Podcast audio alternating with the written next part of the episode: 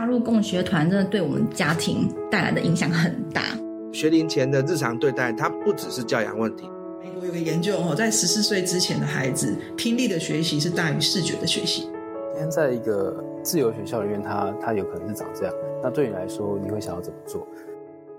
我们来聊一下，就是我们在这个自主学习的工作坊里面，就有两大核心嘛，一个是 OST 跟真正的实际主课。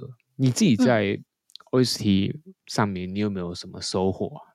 我不知道你自己在当初参加的时候。嗯、我觉得 OST 我反而没有主课那么多。嗯，也 我不知道为什么，就是感受没有这么的深刻。你你以前参加过 OST 吗？以前好像没有诶、欸，就是也是第一次。多久？应该正式的是第一次，但是、okay. 对，应该正式的是第一次。嗯，对，我觉得我对 OST 反而没有这么的 有想法，尴尬了。不会啊，因为你们那个 OST，我觉得相对本来是正常。因为我第一次 OST 的时候，我也完全不知道在干嘛，就是其实你我也不知道到底我们要做什么，或者说。从中得到些什么？我觉得那是很正常的啊，就是你你这个回馈是很正常，他并不会尴尬，因为就是我们在正大的时候，一开始主课前的时候也是做 OST，然后我觉得每个人都不知道要干嘛，但是也是一样，就是到了主课的时候，你总是往兴趣去走，或是往需求去走，你就会开始有一些想法。那主课人，你自己当初想组的本来就是这个 Podcast 课嘛？对，但是后来死掉啊，就是。我觉得就是绝大多数是因为我是主课的，算是课主，但是就是我我觉得我不够积极，所以就是过了。趁热就是打铁要趁热嘛，我过了那个热的期间，所以大家现在就是凉凉的，就是撇开实际上有距离的因素，加上时间的因素，这些我觉得都不应该是理由。就是我不够积极，就是最主要的问题，就是 我不够积极，所以导致大家就凉凉的了。然后，但是其实也也没有到真的完全凉掉啦。就是我们当初在讨论主课内容的时候，其实有提到一个是关于发声练习，但是大家对这个议题就还是持续的有兴趣哦。但是其他的部分，就什么硬体设备啊、嗯器材啊、录音内容啊，就嗯好像就都鸟兽散，就是大家各自飞，我也不知道怎么办。是一个很、嗯、很惨的一个小结局。其实我来看，因为你，因为其实我们在录节目前的时候，你有跟我分享这个，我然后我在想啦，嗯、这个情况蛮正常的，是说，你看他们对发声练习有兴趣，对不对？因为这东西是比较实质的，就是嗯，可能有一个人可以带，或者是说。他们有一个目标，就是学什么样的发声，所以这东西是具体的。但是相对其他的东西，对不对？对他们来说是抽象的，而且是充满未知的，因为没有人对议题熟悉嘛，对不对？然后如果没有人对节目内容怎么产出有概念的话，那其实我觉得大家会逃避这个问题是正常的，因为就我就不我就不熟悉啊，我就不知道这东西到底要怎么去学。所以这其实也反映了自主学习主课里面的一个难易度，就是当今天录 Podcast 对不对？它是一个听起来很简单的东西，就是好像我就有一个麦克风，然后。我就开始讲话，我就会录。大部分的人根本不是这回事，超难的。大部分大部分的人脑中的结构都是这样子嘛，就说哦，你你也会你也会拉塞，你就会录 Podcast。然后 对实际录的时候就发现说，干我怎么连设备都弄不好啊？就是最基最基本的东西我都不知道怎么处理的。就像我们上上礼拜录了，然后发现，看怎么会有这种事情？但是这是实话。然后我也。帮我也我补充给听众朋友，因为我知道有些人听过我的节目，然后也许知道说主课是什么，那但是有些人可能没有听过。就是其实自主学习在正大的操作里面，就是你去组一堂课，组一个你们有兴趣的课，那这个课大家从零开始去打造，那就会组出来的这个学习内容就是一件自主学习。所以如果说在收听这节目的听众朋友，你自己有兴趣想要练习自主学习的话，那你就是可以做一样的事情，就是找一找一些志同道合的朋友，然后你们就是去。大家去找一个共同的学习目标，然后你就可以开始思考，那我们要怎么学习这件事？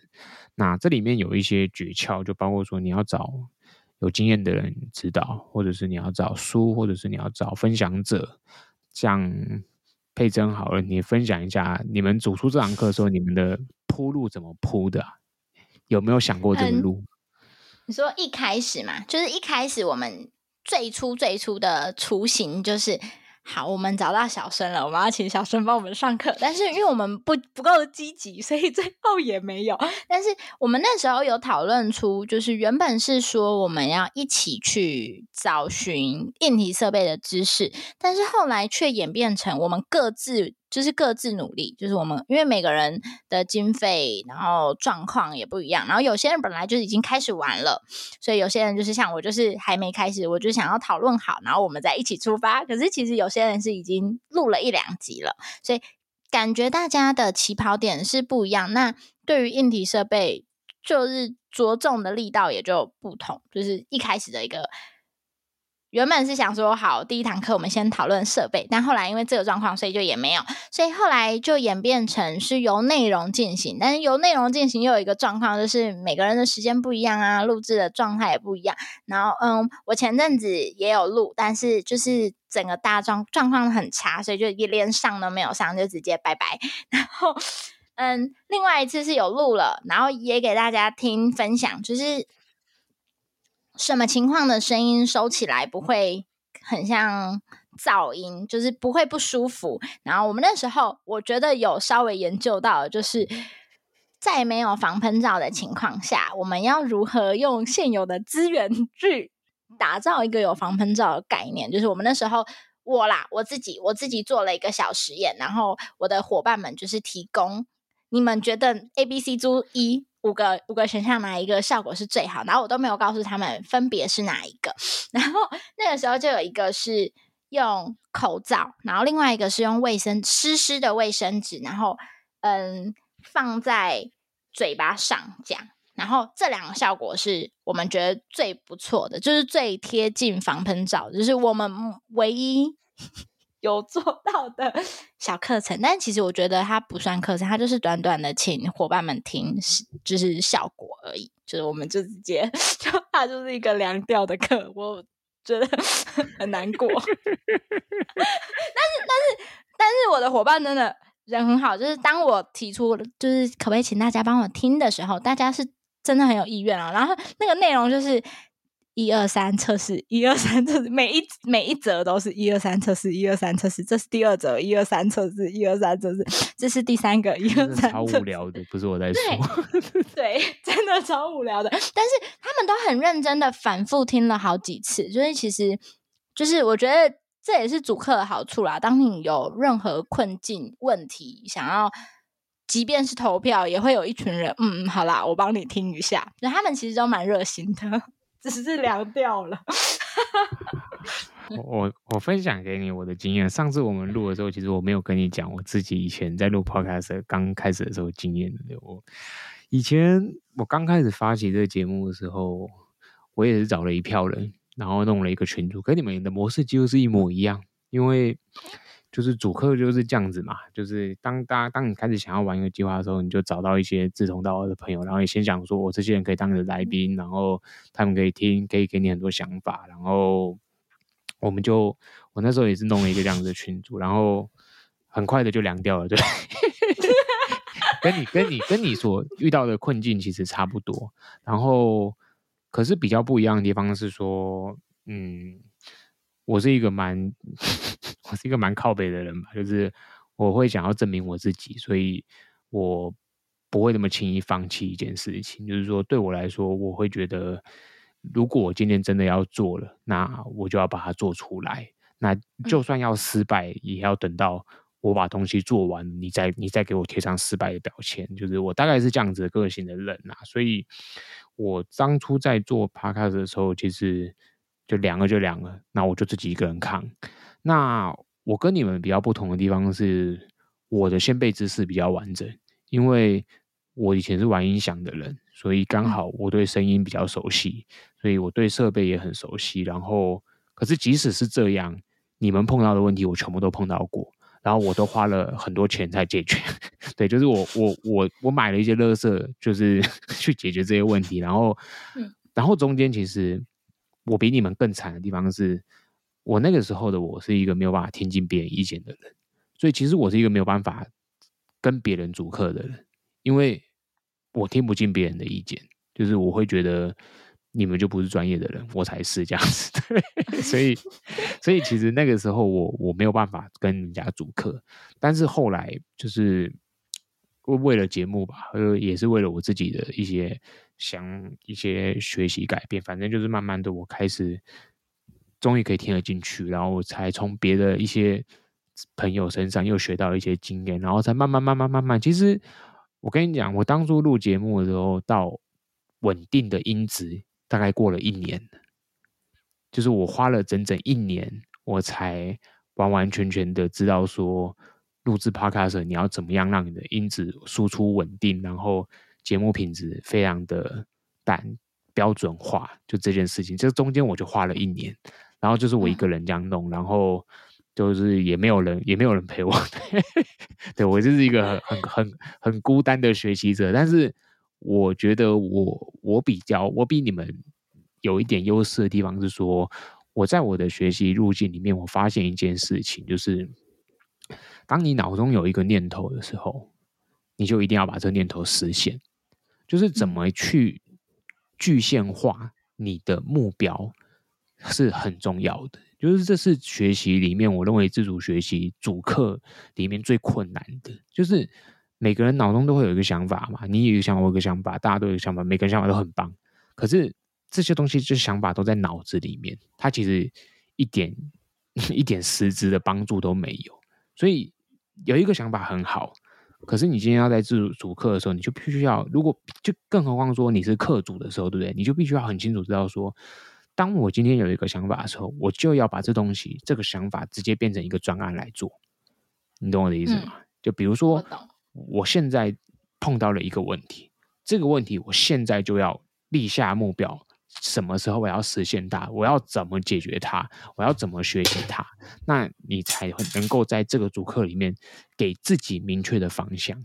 因为在传统的学习里面，就是。有人会给你嘛？有人会一直给你。可是今天当你在自主的时候，你就会碰到这个问题：是没有人给你了，你得要自己给自己。所以这中间一个很好玩的转变是，当你自己是学习者的时候，你的思维不是只是你是一个被动的学生，你的思维必须要是我自己既是学生，我也是教练。那教练怎么去帮助现在这个无助的学生？你必须要自己走出这一个。很大的门槛啊！我认为这个其实是很困难的，就是尤其是对学生或者小孩来说，我觉得尤其困难，因为他们缺乏资源，然后他们就是学经验有限。可是对大人来说，我觉得这个坎相对是有办法解决的。我不知道佩珍，你听了这段有没有什么想要回馈我的？我觉得 就是。我好，我我给我自己找很多很多借口跟理由，就是嗯，我现在很累啊，要准备考教证啊，嗯，没关系啊，先缓缓啊，就是我我给我自己设下很多，好啦，没关系，再缓缓的理由，所以我就觉得啊，没关系，不用这么积极，然后我就一拖再拖，就是我是一个很懒惰的人，然后。就所以我，我我觉得体制其实 是适合我，我就是需要一个人在后面鞭策我。即便我觉得我已经是在我想要做的事情上算是积极的人，但我还是会就是想要偷懒一下。然后，但是这个这这个 podcast 这件事，我就拖了太久了，就是已经一拖再拖，拖了两个月了。然后，可是我有开始觉得，嗯，不可以再这么拖喽，我要继续把找回那些。伙伴，我们要继续 积极的面对这件事。所以其实前几天我有跟我的伙伴讲说：“哎，你们最近状况怎么样啊？” 都没有人回我，我不知道怎么办。就我我我我有对，可是对，不知道怎么办。就是我觉得主要原因是我自己的问题啊，就是我不够积极，所以就会变成这个状况。也不用，哎，我觉得也不用太过就是自责啦，或者说就是觉得太检讨了，因为就是这毕竟是一个确确实是一个不容易的开始啦。然后、嗯、我觉得刚刚刚刚那个那一段我，我我另外想要分享就是，我当初在弄这个 podcast 的时候，其实我身兼很多事情，就是我在正大上课，然后我的小孩才出生没多久，然后、嗯、然后我。公司也有事情，然后后来我还在实习，然后 我等于是同时身兼大概五份工作，然后我还是继续坚持这种东西，所以我觉得就是自主学习一个，我我觉得我在这个 podcast 里面我学到一个很大的是自律，就是因为我有一个很强烈的目标，所以我会我维持周更的频率，我维持了一年半吧，最后才打破这个频率，因为就是我有点也有点凉凉掉了，然后然后我也有一点就是真的觉得累了，但是就是。我维持那个一年半的周更的频率，其实我我自己觉得是蛮蛮不可思议的，因为我那时候我是不做 solo 的节目嘛，我都是做有来宾访谈，等于说我要从一年半里面，我要一直去找人来访谈，然后我其实自己现在想想都觉得，看当初到底怎么做到的，我也不知道。但是就是我认为这个 podcast 是一个很好的学习，尤其是嗯，我相信佩珍你应该知道，就是失败。是最好的学习这件事情嘛？嗯，我同意。对，对，所以这些失败，尤其是最好的经验，包括说我们上礼拜录音录失败，这也是一个，你就永远不会忘记这件事情。就是如果说你真的踏进来录 Podcast，你就永远会记得说，看，不论今天状况再好，只要时间允许，我就是应该要先去。试 run 一遍我的设备，确认说哦好都没有问题。不然其实这种线上现场录音、线上录音都是一样，大家就是烧掉那个时间，然后就会变成像你跟我一样在那浪费时间，然后 然后现在又要重新再来录这一集。但还好内容不一样了，而且这次的内容跟上次很差超多的。哦，对啊，因为我就我我其实也不喜欢讲一样的东西啊，就是然后可是你知道，我又跟我又答应东玉说，哎，我我会我会帮你再宣传一下你节目的那个，就是你那个活动的参与者的的那个回馈，我会让他我会让他知道，他就很开心。然后我想说，算了，但是我我觉得我们还是要跳出那个框架啦，就是我一向都不喜欢，就是就是很无聊的东西，但是我蛮喜欢今天聊的东西，因为我觉得。很放飞啊，对，很放飞。我觉得这一集出去我会死掉，咻咻嘣嘣，我就掰了。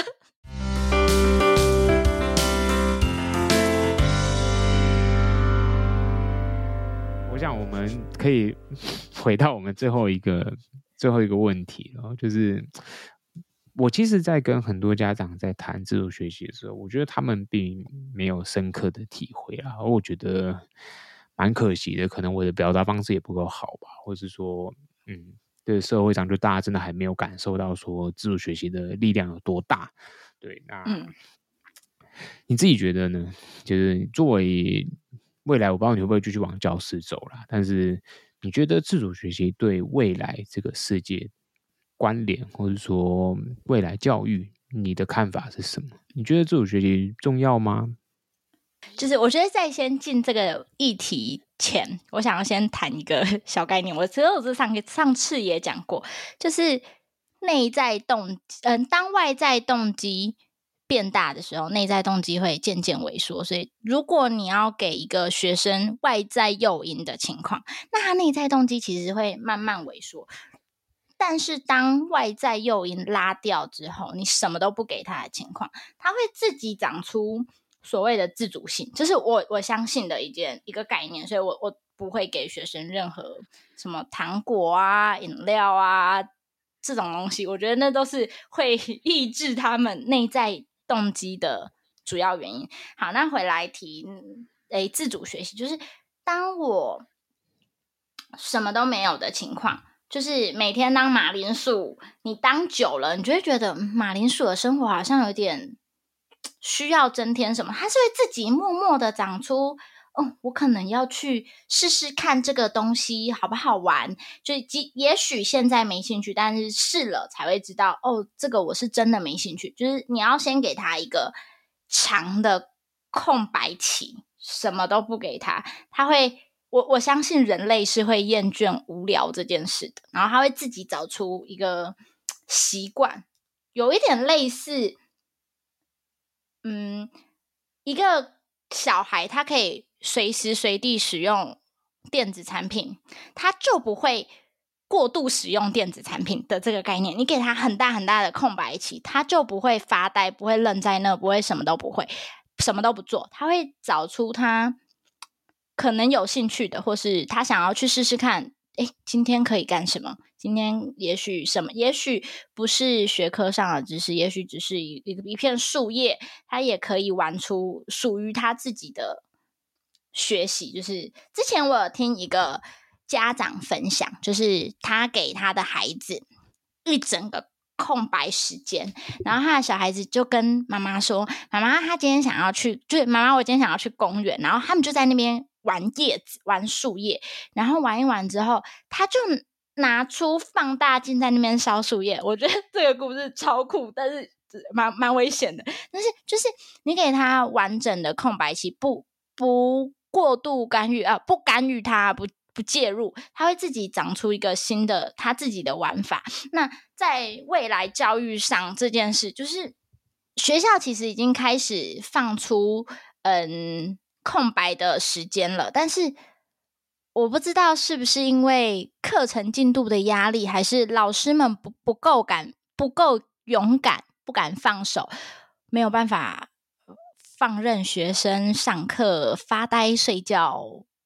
滑手机，所以他会塞给他，嗯，不行，你如果要做这件事，那你就不可以做这件事，你应该要做另外一件事，你应该要读点书 之类的。但是如果这个老师足够勇敢的让他去发呆，就就给他发呆一个月、两个月、三个月，也许第四个月他会觉得发呆无聊。我来看看旁边的人做什么好了。嗯，他这个我也不喜欢。然后他可能自己心中会长出一个他想要做的事情。我觉得，如果时间允许的情况下，应该要给他们很多很多很多的空白时间，让他们知道他们自己到底应该要学会学习这件事。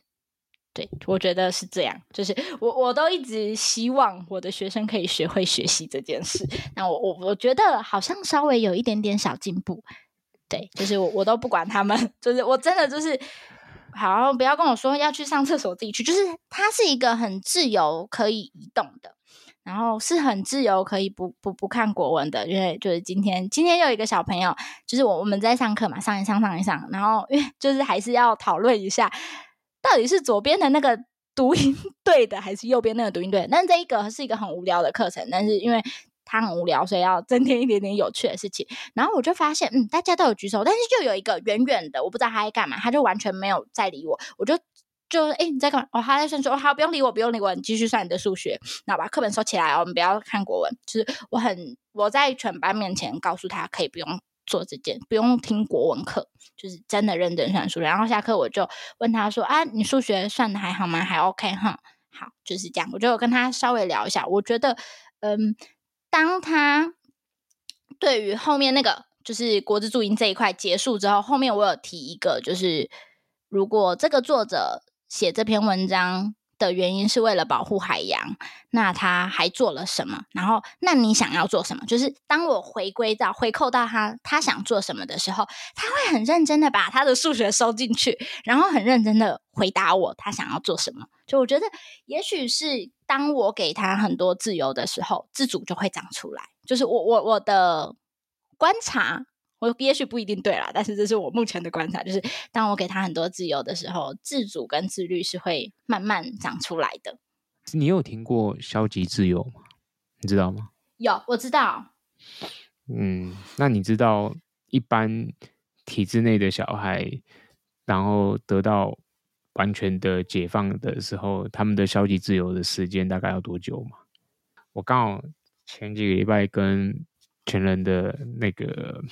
里面的朋友聊了一下，然后他刚好有分享给我说，在全人中学你知道吗？在左兰。嗯，全人中学我知道。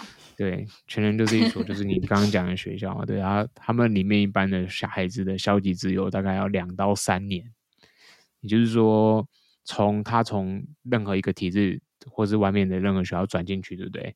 他就会废在那边废两年，什么都不做。对，所以如果你以这个时间摆把它摆到公立学校好了，我跟你讲，这种空白课给再多都没有没有用的，因为他被他既不是消极自由，他的时间也完完全全不够。所以，其实我认为体制的这一套玩法，对不对？完全就是在应付 家长的要求，或者是一种一种国家教育的教育部的一种制度而已。但是我我觉得也不是我我必也不是说完全去批评他啦，就是说他已经做了他尽可能的去给出那个一堂课的空堂好。但是为什么这一堂课空堂到现在为止，大部分的学生都觉得根本是浪费时间？或者是觉得我的学习也被你限制了，那我到底要这堂课干嘛？只有少部分的人真的在里面得到一些认识。那我认为关键还是回归在于说，人到底知不知道自己在做什么？就是你到底你的内在你探索到什么样的地地步？如果说今天这个孩子他就没有在探索内在，那你给他空白时间，其实就是在浪费时间。除非你能够。给到像全人这种足够时间的消极自由，这也是为什么对啊，就是实验学校把这个东西叫做排毒嘛，就是、嗯、就是你在体制内学校中的毒，你要花多久才能把它排掉？这这这是这是实验学校想法，真的是这样子啦。我们都我们私下我们都说啊，这这小孩就在排毒嘛，你就让他排吧，啊一排就排一年两年，甚至排三年都排不完，人多的是嘛。因为嗯，学习一旦被破坏。它不是一个简简单单说，我给你要消极自由，你自己就可以找回来的。那这中间还有很多人的自我的探索，跟他过去到底被什么原因而破坏学习。我蛮赞，那我是蛮赞同，就是佩珍你刚刚讲，就是说外在的东西会很大程度的去影响了内在的动机的因子。但是我也我也还蛮。嗯，我自己倒还蛮确信说，每个人心中他适性的所在，就是能够点燃的那一把火，他倒也不会这么容易被外在影响。就是说，嗯、如果你真的能找到你自己的兴趣的话，那我觉得外在的东西其实撼动不了你的兴趣，因为那就是你活着存在的价值嘛，那个就是你你自身。准备要燃烧的那个东西，如果你真的找得到的话，那我认为大概会是这样子吧。就嗯，我觉得你的思想真的太危险了，你这个，我是游走在刀刃上，我是觉得我会不见。嗯，应该这么说，就是我刚刚想分享给你的故事，我也只可以直接直接讲给你听。好，就是我在旭日嘛，然后我们是一间新的机构，然后之前我的我的贵人吧，就是。廖金华廖校长，那他在清大那边，就是他是他本身是嗯、呃、师资培训的专业，所以他每年每年都会培养很多的体制内的优秀的教师。那他大概看到的情况就是，每一个新进教师都跟你有差不多的想法，尤其是这几年，然后嗯进到现场以后，不用两三年就摧毁殆尽。所以他他为什么？就是退休后二十五年届满，他就立刻离开退休，就是因为他觉得他对这样子的教育很失望。他觉得就是在新进教师这些人身上，他看到他们被体制给同化的那个时间之快，然后他们本来的想法的改变，嗯、所以我不会唱衰你啊，我觉得。每我也我还是有认识很多留在体制在翻转的人。你像我们这一次陪伴者志勋跟那个心仪啊，他们也是在那个、啊、石门国中嘛，对啊，啊，他们也是翻转的学校嘛，所以体制内还是有很多不错的地方，跟真的有很多人很认真在反转，所以我觉得都是有机会啊。我也没有说一定是唱衰啊，只是。嗯，你的发言还是太危险，真的很危险。我自己讲，我就觉得天哪，真的蛮危险的。但是就就就这样吧。好啦，如果没有投入的时候，欢迎来应征我们学校老师啊。好。对。